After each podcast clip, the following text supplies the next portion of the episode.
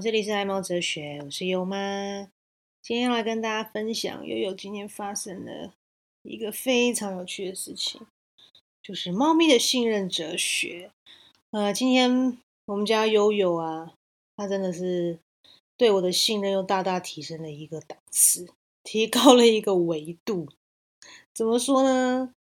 大家都知道，猫咪其实非常的小心哦，非常的。有自己的个性，比如说他们在大便啊，基本上我的习惯是我都不太会去太吵它，我都会叫优爸，哎，小声一点啊，不要吵到悠悠啊。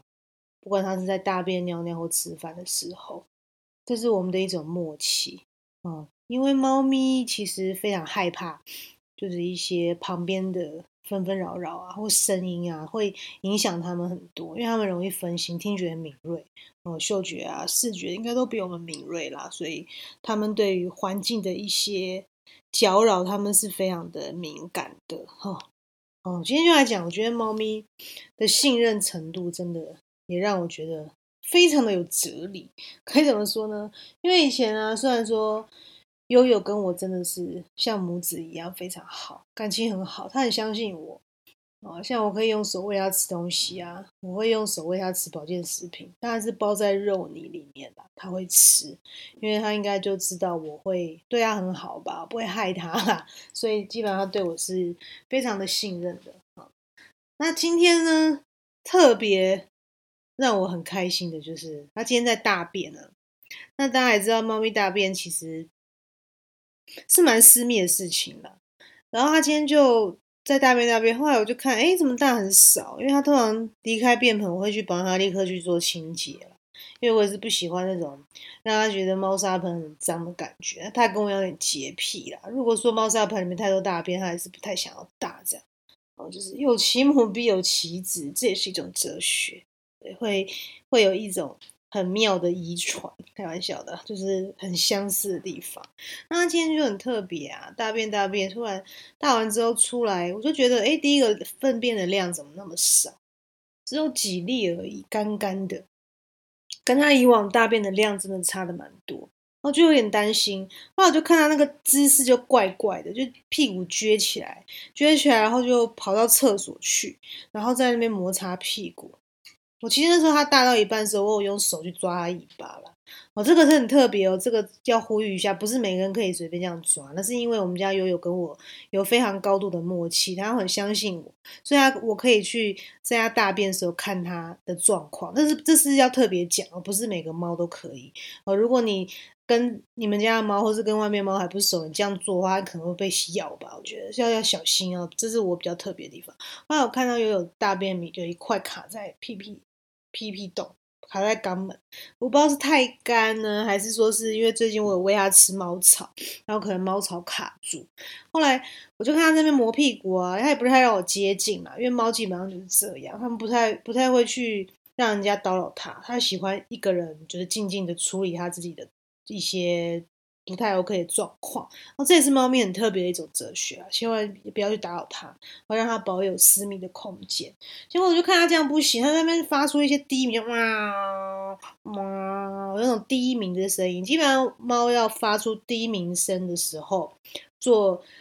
主人啊，身为奴才的我们，真的就要留意了哦。只要它有发出一些平常不会发出的怪声音的时候，代表它一定有些状况，不管是想吐，或者心情不好，或者是身体不舒服，或像今天它大便就拉不出来，卡在屁屁洞，我的妈呀，嘎许，怎么办嘞？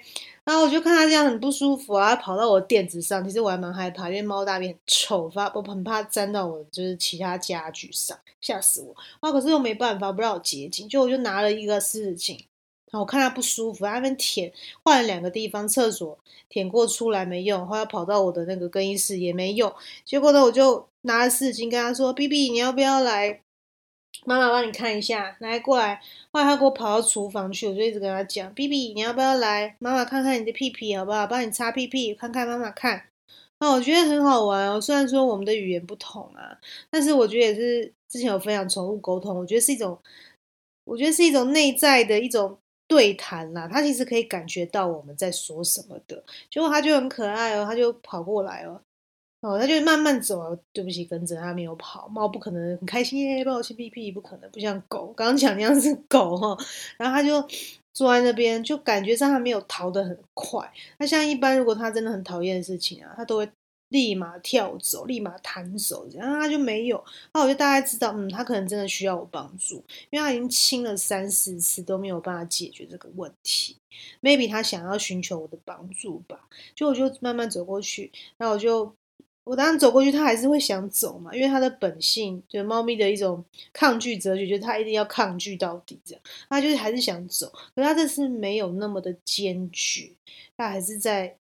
让我可以 hold 住它的状态，那我就把它一手这样抱，就是一手把它固定住抓起来，然后一手就拿那个湿纸巾去摸它的屁股，就一摸，果不其然，就有一颗便便卡在它的屁屁洞。那时候优妈就非常机灵，我就两手一捏，像夹子一样把它呀，把它。硬生生就是把那个大便卡住，大便拔起来，就拔起来之后啊，他好开心哦，立马跑到便盆开始挖沙，把接下来大便打出来。